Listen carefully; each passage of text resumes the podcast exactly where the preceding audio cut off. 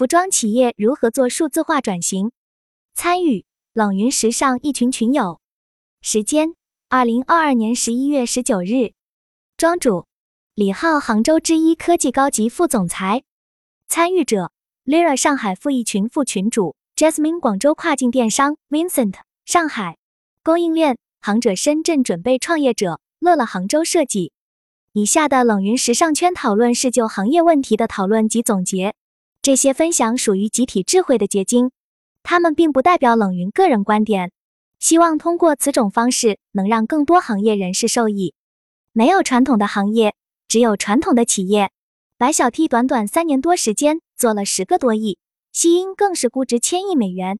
这些企业抓住了数字化脉搏，充分将中国的传统产业优势与新数字化机遇紧密结合，创造了一个个新的活力与奇迹。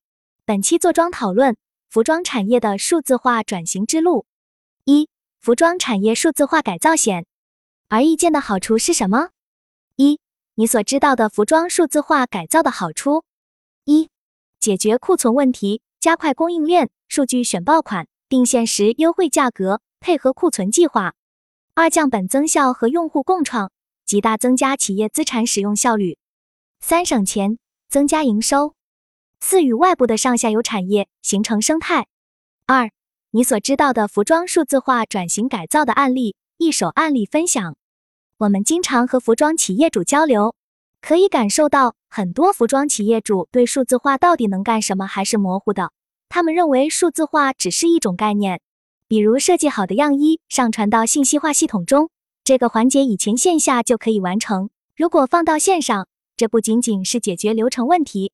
也是公司的数据资产，这就是数字化产生的意义之一。但大家普遍认为，数据资产的用途离我们还很遥远。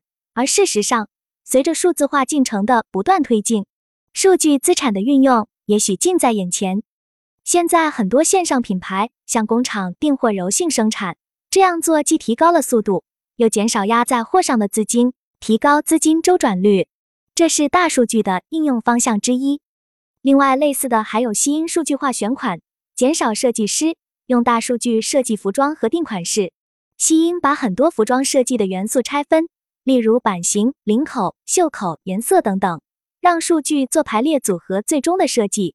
也可从历史销售数据中调出什么领口卖得好，什么版型卖得好等等，最后只需要人类设计师决定最终设计。这些都是通过企业数字化收集而来的数据。将用户群体和用户喜好进行了精准的细分，这些数据对于企业而言就是数据资产。正如云友讨论时所言，目前所有的物品都可以被属性化、标签化和量化，几乎都能用数据来管控。这些被管控的物品数据以及用户信息就成为了企业的数据资产，帮助企业效率生产。虽然其他品牌也需要看数据，但快反品牌对数据需求尤为强烈。我们之一主要有两个业务，一个是数据选款设计，另一个是数据供应链。数据选款首先把衣服打成更多标签，并进行识别。仅仅数据选款这个功能点，我们就把衣服打了五百多个标签。然后在设计过程中做市场调研，了解时尚趋势，类似以前的 Pop 之类的流行趋势网站。但区别是 Pop 靠编辑推荐信息，我们是把全球时尚数据整合。并经过清洗整理，方便大家提取分析。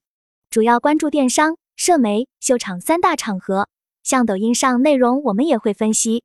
而数据供应链可以理解成我们给品牌和红人提供衣服，我们先直接设计，并根据产能中心分发订单。二、服装产业数字化改造的主要场景：一、你觉得服装产业目前哪个环节还十分低效？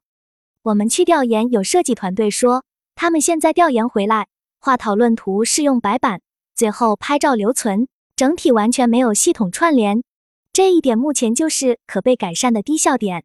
虽然绝大部分数字化产品目前还只能改变一些小点，但细节的积累和环节衔接的建立就能够显著提升效率。比如一打印物流便签，二智能客服可以自动回答十个问题，三自动生成详情页。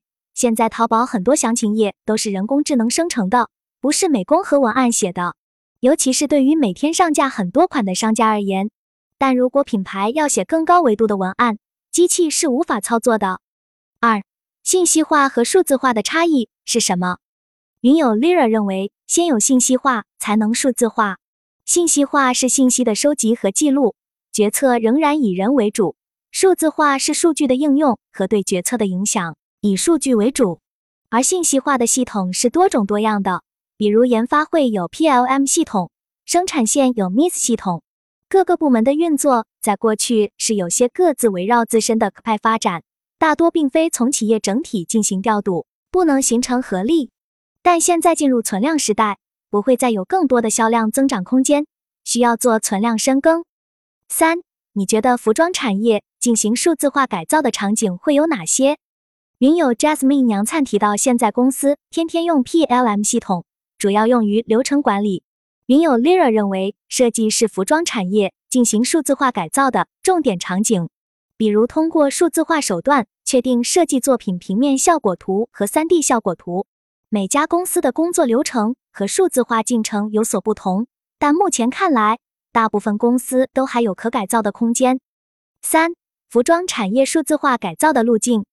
一、你觉得服装产业数字化改造的方向有哪些？在此我提供几个方向。可供大家参考。在此之外，还有很多方向，欢迎大家补充。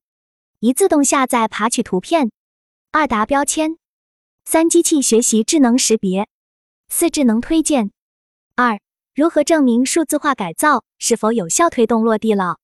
云有行者提到自己在看之一的官网时，发现品牌案例里详细介绍了这些品牌是什么特点、怎么成功的，但没介绍在和之一合作后。给他们的销售额、净利润、资金周转率提高了多少？如此如何判断数字化改造是否真实有效？我认为数字化改造后，企业相当于雇佣了一个好的设计师或者是市场调研专员。数字化的改造是否成功很难通过这些数据直接证明，因为形成这些数据的影响因素绝非单一的。比如用我们的数据可以很快出一个策划案，但是直接证明销售额提升确实有难度。因为受到其他很多因素影响，但是我们可以从效率上进行对比，得出结论。三、服装产业数字化改造所遇到的问题和成果。问题：企业在理解数字化的前提下，需要深耕行业，去发现有哪些地方可以利用数字化改造进行降本增效。这方面的工作目前已经有一些数据库在做了，类似生意参谋。现在的产业数字化的问题是，绝大部分服务商提供的都是一个点的功能，很难全面，并且成本太大且难落地，并且信息孤岛严重，很多人一天要登录多个系统，数据不能融通，形成不了资产。所以全链路数字化还需要很多年的路要走，既需要品牌经营者成熟，也需要服务商成熟，还需要整个生态完整，包括政策法律的成熟。成果。云有行者认为，未来数据化普及之后，大品牌都会有自己的内部数据化部门，部分系统和自己的供应商共享，这是企业的核心部门，也是机密。数据化是很有效的工具，能不能取得最好的效果，要看品牌经营者。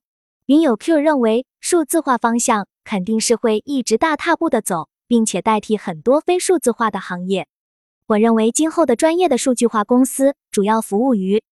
一刚转型的中小型企业，二要探入中国市场的国外品牌，数据化公司等于一个服装界的麦肯锡。